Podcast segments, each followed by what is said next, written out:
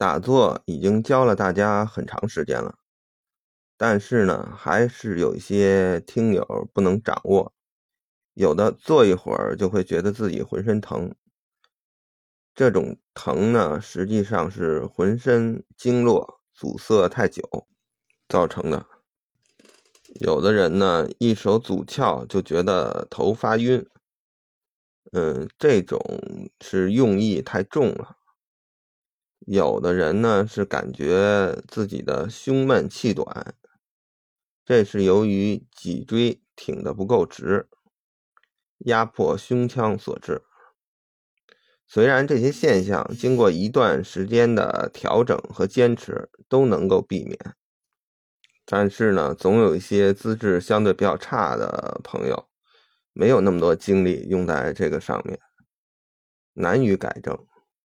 而且还有一些听友想让自己的孩子也从道家功法里得到好处，这个时候我再让大家去练习打坐，显然就有点不是特别合适了。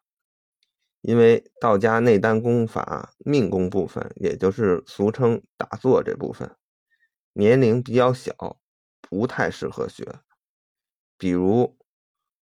光是盘腿这个姿势，如果身体还在发育，你盘的时间一长了之后呢，这个腿就容易变成罗圈腿。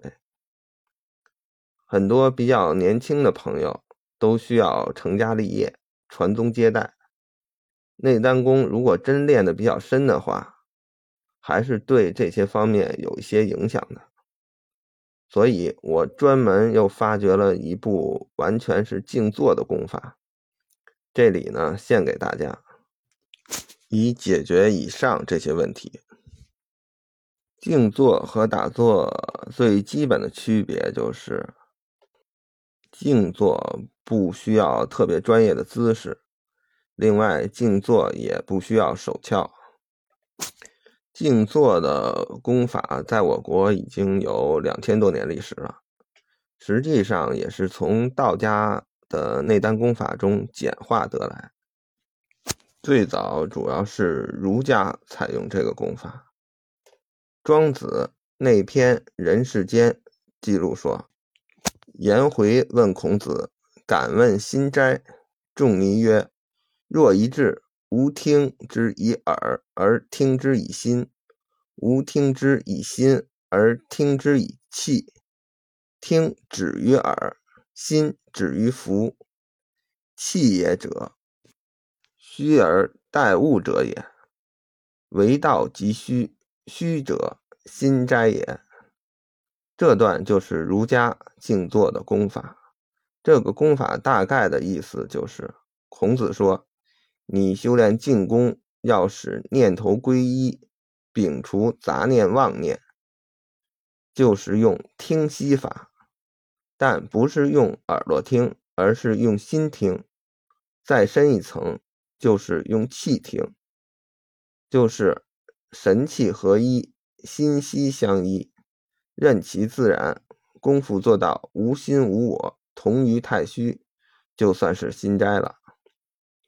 为什么儒家选择了静坐功法？因为这个功法比较简单，特别是对读书人有用，可以使学习、思考的时候注意力集中、记忆力增强、提高精神充沛程度，有助于学习、科研和写作，减轻学习和工作的压力。为什么能达到这个效果呢？因为静坐。特别是达到最后一步忘我的静坐，是一种彻底的休息大脑皮层的方法。我们一般的休息就是睡眠，但是在睡眠的时候，大脑皮层也不是完全的休息，还会有一些潜意识的活动，就会做一些梦。大家都有经验，如果你睡觉梦很多，那早上起来之后就会觉得很乏力。睡眠效果并不好，但入静达到忘我的情形以后，大脑皮层基本就没有太多不必要的活动了，能够彻底的休息。另外，整个神经系统的过度紧张和消耗，也是身体很多疾病根本性的原因。静坐呢，也能调节精神，消除疲劳，进而使神经系统的兴奋和抑制状态趋于平缓，减小消耗，对很多心因性疾病有一定的疗治效果，比如高血压、神经衰弱、胃肠溃疡等。这一点，西方科学界也早有研究。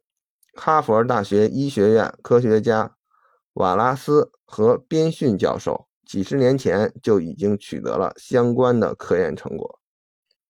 由于这个功法是从香港邓医生处学来的，所以为了忠实原著吧，我专门设了一个专辑《忘我静坐法》。呃，这个功法具体如何操作，大家可以去听那个专辑。也是在喜马拉雅里面。需要注意的是，这个功法不要求盘坐，正常坐椅子即可。而未成年的小朋友每天最多早晚一次三十分钟，不要练太久，因为未成年的小朋友心智还没有健全，不适合练太深。而对于身体有相关性疾病的人士，可以适当的延长。时间和增加次数，不适合坐着的朋友也可以躺着练。具体操作方法，呃，专辑里都有。这里再强调一下，我的专辑就是帮助大家养生的。无论你资质如何，身体条件怎么样，有没有很多的精力用于在这方面，道家经过几千年的积累。都有相关的养生方法推荐给你，希望大家都在老祖宗的这些智慧里边得到好处。